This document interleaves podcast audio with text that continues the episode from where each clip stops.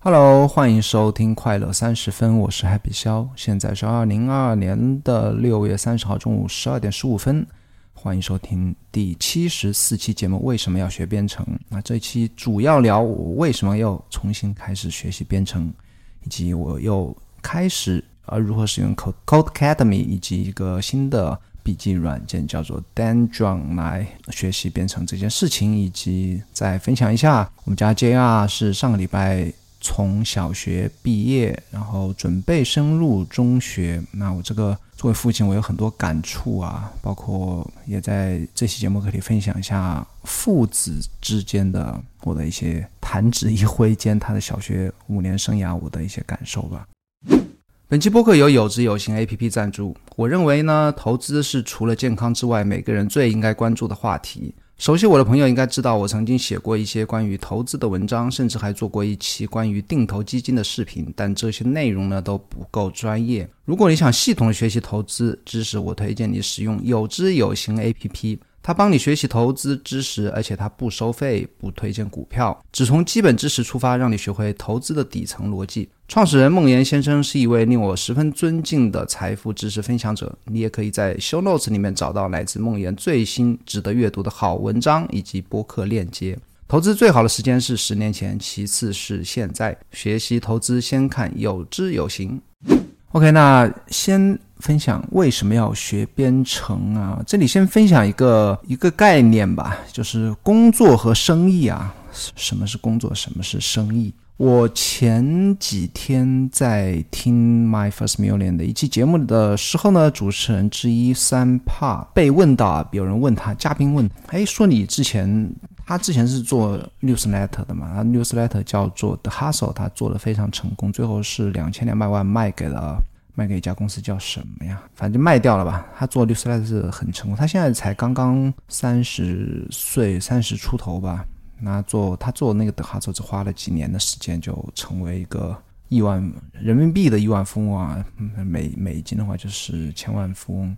那别人问他，你既然做这件事情这么擅长做这件事情，为什么现在只是在录播课，然后现在要开始做房地产和 Airbnb 呢？他说，他感觉写 newsletter 他是可以有信心再次创业成功，但我相信他有一些竞业协议啊，就是把自己的 house 卖掉之后，不能短期之内不能再继续做这件事情。我猜可能有这方面影响，但是他就说了一个概念，让我印象特别深刻。他说写 newsletter 对他来讲变成了一个工作。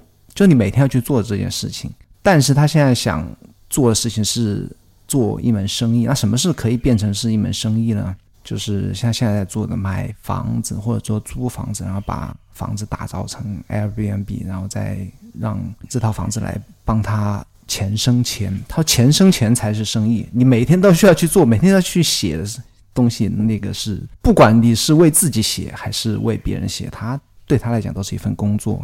那我听到这里，我感触就特别深啊！哪怕我像我自己在写 blog，和我在五月份推出那零度日报，那很多朋友也特别喜欢啊。包括最后我开始收费的时候，已经有将近一百个人就给我去打款了，然后付费订阅。最后当然每个人都推给他们，然后还是放弃了。我一直想写为什么我要放弃零度日报啊？既然它对我来讲有帮助，那对别人也有帮助，为什么要放弃？然后听到三帕这个工作 和生意的这个关系呢，我想就有一点让我醍醐灌顶的感觉啊。我如果每天都需要去写那一份 newsletter 的话，不管它对我的帮助再大，或者说我再愿意去写作和阅读这件事情呢，它对我来讲变成了一个工作。尽管我所有写出去的文章。在我睡觉的时候，二十四小时、七乘二十四小时都能够被别人阅读到，都能够继续为我带来更多的读者。但是我这件事情对于我来讲，就是我需要我一直做下去，就相当于我的啊朝九晚五的工作，下班之后我还有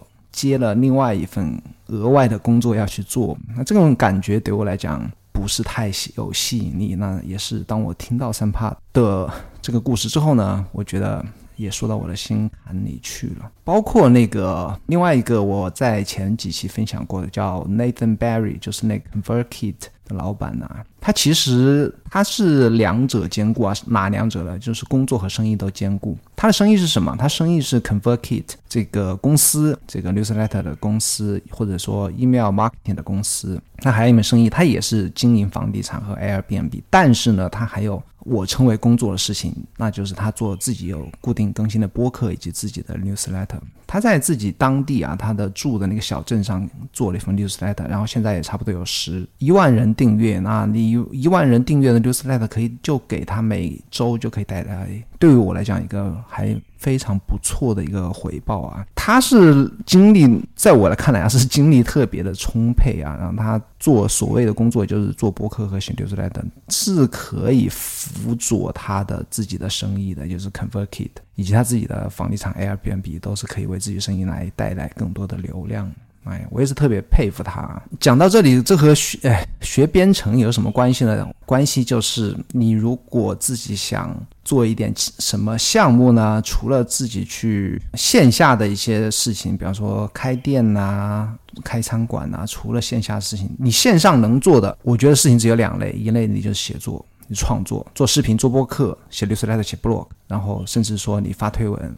另外一种，这种就对我来讲，就是我刚才刚才讲的，就会变成一种工作。那你现在还可以做什么？你可以做其他的项目，对吧？什么 SaaS，我不知道这怎么念嘛，Sales a software as a service，service，S A A S。另外一种事情，你就是开做一些小的项目，能够也可以提供一种服务，让别人为这种服务来付费，甚至订阅。那做这种小的项目，付费线上项目。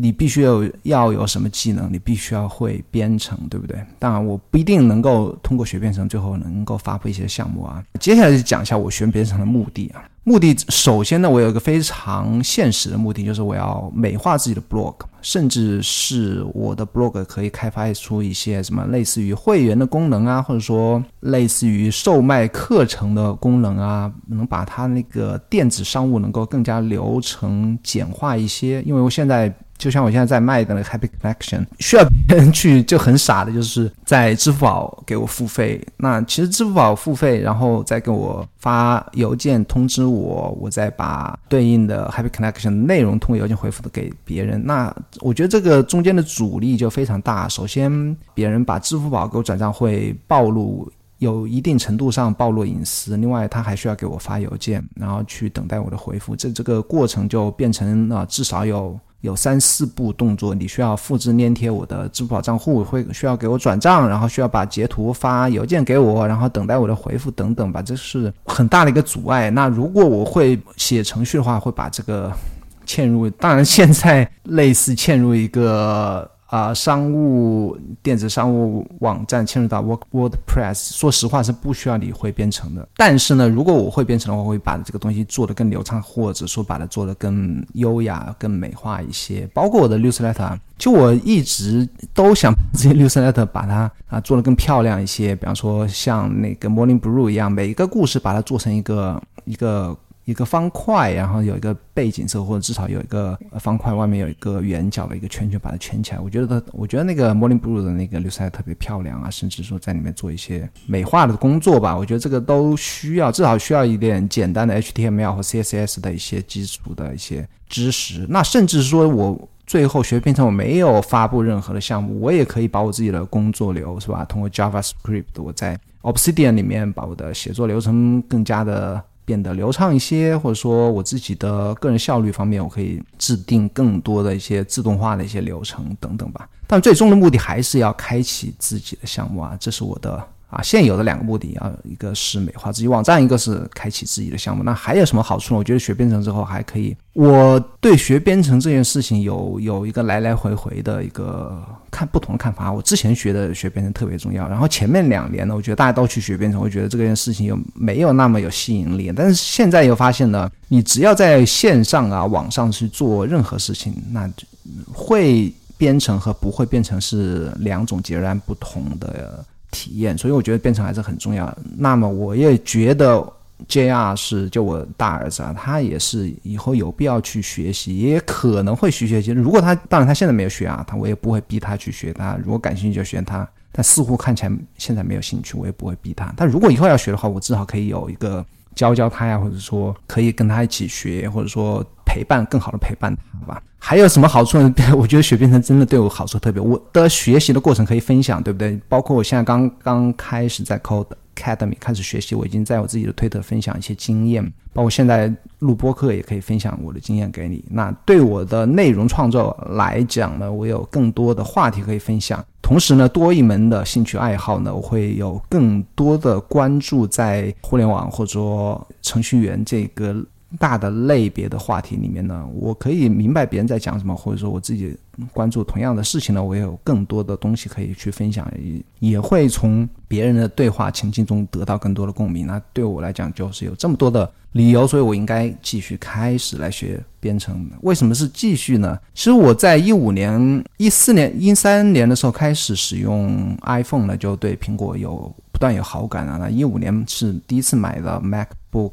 Pro 的十五寸是第一代的 Retina 视网膜显示屏的那一代 MacBook Pro，然后当时就开始买来之后的当天就开始注册了 Code Academy，开始学编程，因为一直有有想学，那是七年前呢，大概学了一个月就放弃了。当时学 Python 啊，Python 现在当时是非常火的，我现在。他感觉还好啊排档。我现在要学，我也不会去学排档因为我现在首先要把前端多了解啊。这是我一五年就开始注册 Code Academy。那现在的话，我又重新注，没有重新注册，还是以前的账号，然后就买了他的 Pro 会员。为什么要买 Pro 会员？他有些课程是 Pro 会员专属的，包括你如果学 JavaScript，那学的前面一半是免费的，后面一半就变成是要付费的。我就干脆就就买了一年啊，也是给自己一个一个压力吧，一个提醒吧，就是要。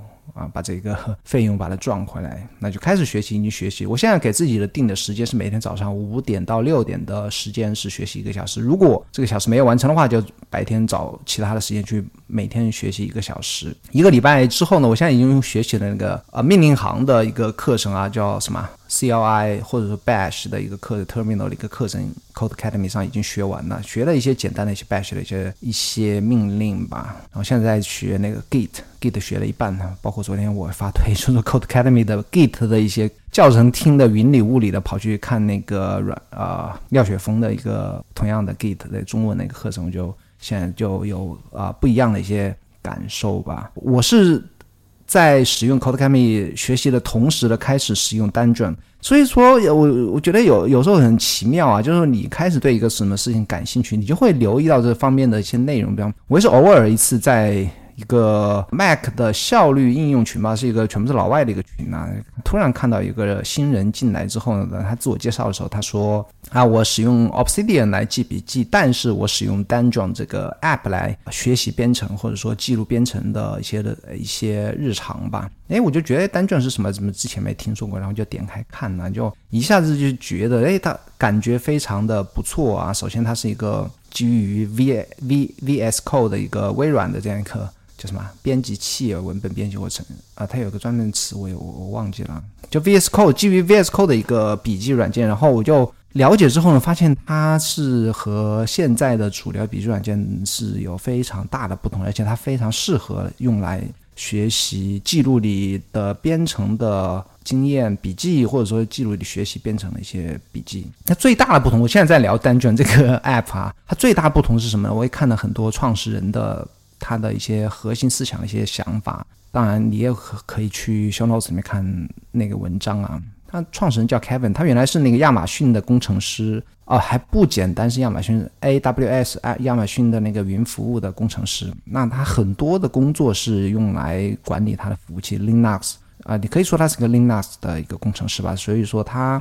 在这己工作中，他需要不断的记录他与 Linux 去搏斗啊，或者说去不停的去改 bug 啊，或找 bug，或者说他的工作就是和服务器和 Linux 和命令行相关比较密切的这样一个工作吧。然后他需要不断的去记录工作中。碰到问题解决问题，那他自己创立的一套方法叫做 hierarchy。hierarchy 的记录法，其实所谓的 hierarchy，其实大部分人在笔记应用当中都有用啊。一般人的 hierarchy 是什么样子的？hierarchy 就是层级啊。一般很一般的人的层级，或者一般的笔记软件的层级，包括像 Obsidian，Obsidian 的层级有两种啊。一种是什么？一种你可以通过大家都在用的 folder 的形式，就是文件夹的形式啊。一个大的话题，比方说编程。啊，编程里面有不同的语言，比方说 C 或者说 Python 或者说 JavaScript，你可以再放更小的文件夹。那打开之后，你有如果有更细的层级呢？比方说针对某一个命令，你可以再新建一个页面或者一个新的一个文件夹，这是一种层级的方式。还有一种层级的方式比较常见的是你使用那个标签哦，标签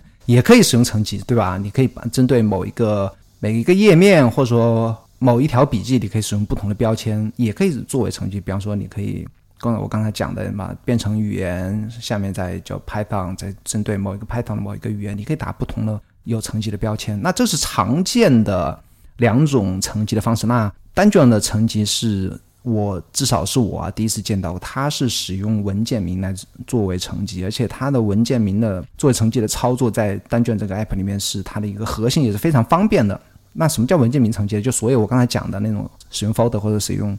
标签来做的事情，它全部放在啊文件名上。比方说那个凯文他自己用的啊，他使用 language，他就 L A N G，然后点，比方我刚才讲的，也可以说是命令行吧，C L I，再点或者说点 bash，点它里面经常他说他有一个经常用的，用的非常会碰到问题最多的一个命令叫 T A R，我不知道 T A R 是什么。它就会使用这样一个文件名来作为它的这样一个笔记的一个层级，而且你使用这个 hierarchy 的方式在单卷里面非常方便啊。你如果要改修改一个文件名的层级，是直接敲一个 Ctrl 加 L 会跳出来，你可以跳，你可以在里面选择命令，或者说。新建一个文件名啊，等等，是完全不太需要使用到鼠标的这样一种方式。你如果你比方说你要在 Obsidian 里面你要修改层级的话，至少我至少我啊，我不知道呃有没有办法不使用鼠标。但是你如果要新建文件夹、修改文件夹名字呢，是肯定会用到鼠标。那这个单卷的体验就。要在这方面好得多，而且它这个层级的话，我觉得特别适合用来学习编程。还有很多啊，单卷它现在有七 百多个命令行，我才慢慢的看。当然它它还有很多不同的工作流，包括我刚才讲的层。层级，如果有些东西你不知道放哪个层级怎么办呢？它还有自己的一套方法，类似于 Inbox 或者类似于 Daily Notes 的这样的一种系统吧。我也最近在慢慢的了解。那是最近我在折腾，就过去一个礼拜我在折腾的事情，就是开始学编程以及使用什么软件来使用来来学编程这样一个经历吧。然后下面讲一下 JR 的毕业典礼，JR 是小学五年级。结束，非常遗憾的是，那个上海疫情啊，导致他这学期在学校的生活大概只有一个月不到的时间，三月份就开始在家，一直到毕业典礼。毕业典礼都只是线上的，没有机会和同学在一起坐在教室里来合影，或者说大家一起开一个毕业典礼，大家一起开个班会啊，或者表演节目都没有啊，所以是非常失让人失望的，也是非常遗憾的一个毕业典礼啊，就这么就就毕业了。最后去领毕业证的时候，大概两天前。去领毕业证，到学校门口还不能进学校，现在是管得非常严啊。学校门口和老师合影一下，还有一些同学碰到了就合影。那最后的。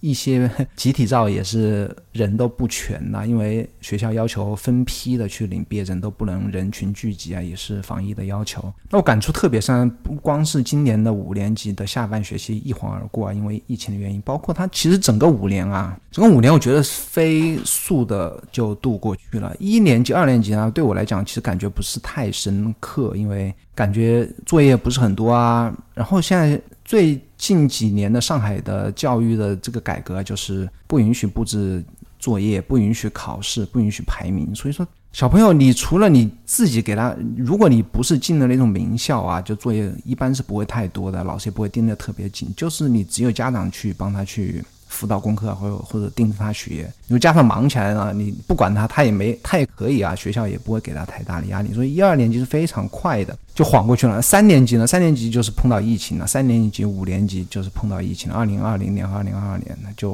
所以五年下来的感觉非常快的就晃过去了。然后中间的话，我觉得很大的一个遗憾呢，除了疫情耽搁了两年的时间呢，还有很大遗憾就是体育运动啊没能持续，因为你疫情时间不能进行体育运动。在学校里曾经学过网球。啊，学过这学校的一些项目啊，体体育项目啊，包括篮球啊、足球啊，还最近其实，在五年级下学期的第一个月的学校还安排了专业的橄榄球的老师来教橄榄球，最后都是因为疫情就耽搁了啊，然后没有很好的在五年呢有持续的学一项体育运动的这样一个机会啊，我觉得是很遗憾的事情啊。然后那最近。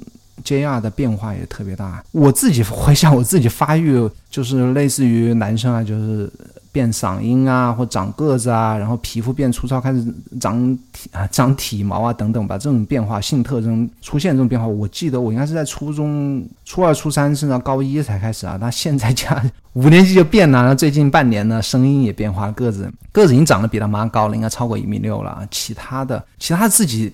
就是你感觉他已经是从一个小学生变成初中生了，就每次看到他的这个半点的变化，就就让人非常的感触啊！我我是一个比较自自认为是一个比较感性的人啊，每次就是有时候看到他就感觉时间变化太快了。如果他还是一个小孩子的样子，可能还没有那么大的强烈的感受啊。但实际上，他除了声音变化、个子变化那些更像一个初中生之外呢，我感觉他这个。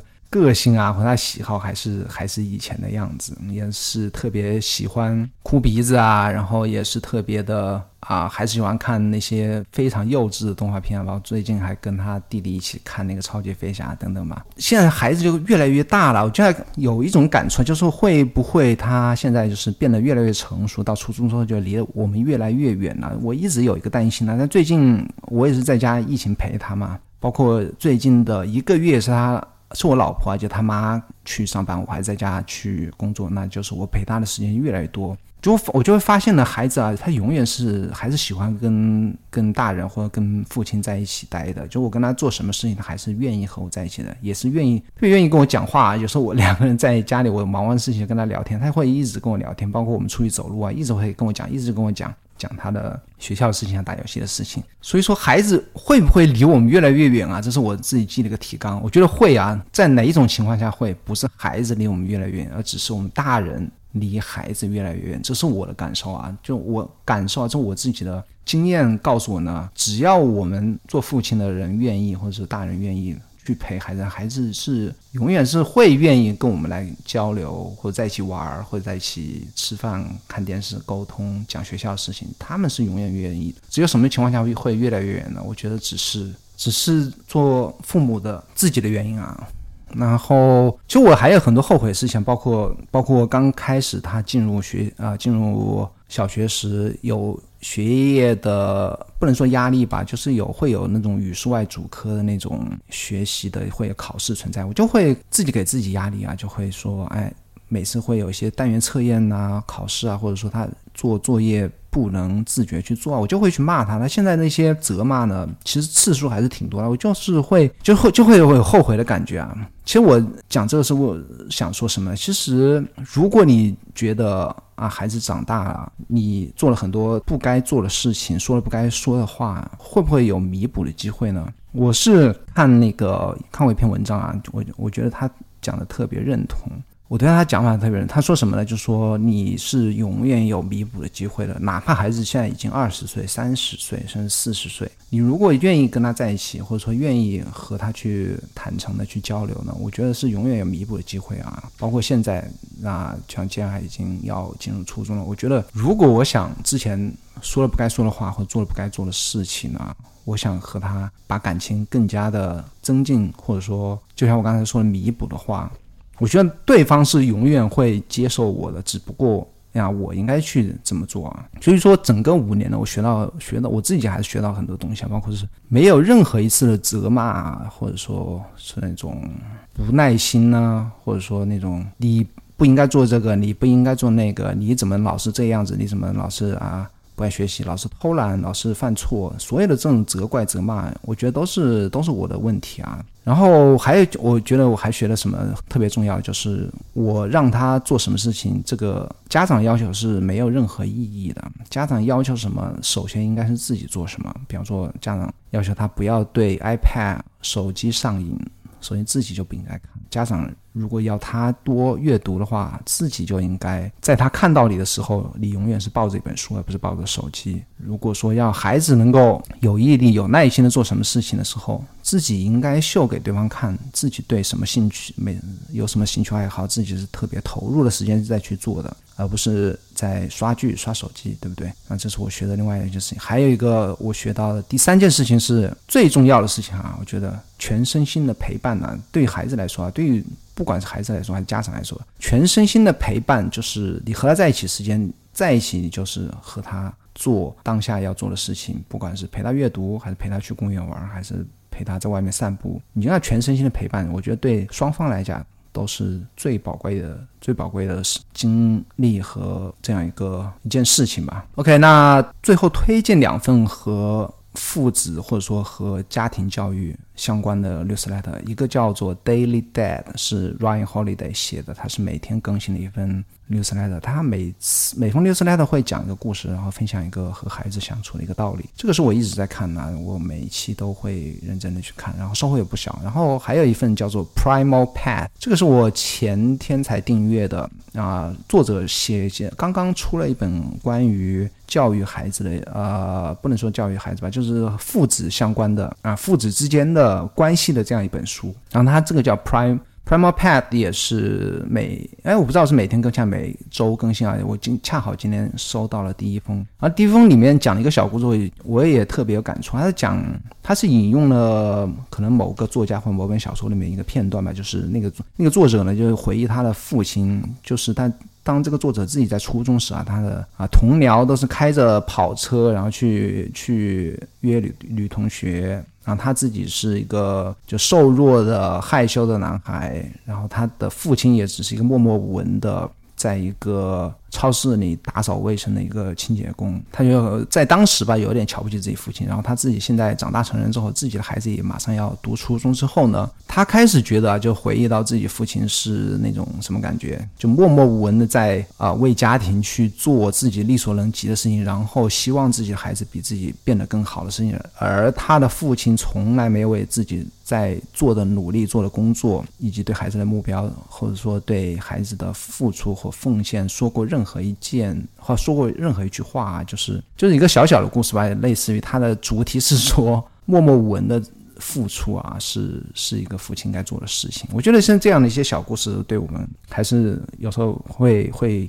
有所启发吧。OK，那我最近在读的书，本来是。每周要分享一本书的，那是上周在读的书，又是很不能说又臭又长，又香又长，叫《Shoe Dog》鞋子的狗，鞋子狗，它是 Nike 的创作创始人写的一本关于 Nike 的。一个记录手册吧，我觉得还不错啊。从因为我特别喜欢 Nike 这个品牌，然后看了百分之十，慢慢的在看。如果读完的话，再跟你来分享这本书的一些故事。OK，如果你喜欢这个节目的话，请推荐给你的朋友，告诉他们在他们的播客或客户端里搜索“快乐三十分”就可以收听。如果你使用苹果播客的话，请现在立即打开苹果播客，帮我点击一下五星好评，并留留下你的留言。你应该还有。我的大部分啊，我觉得不错的想法，我都在 newsletter 里分享。它叫做可乐，可乐的网址是 c o k e 点 d o coke 点 do。每周六我都会发送一份可乐周报啊，人们也特别喜欢读，已经将近有五嗯，现在有八千个订阅者了。OK，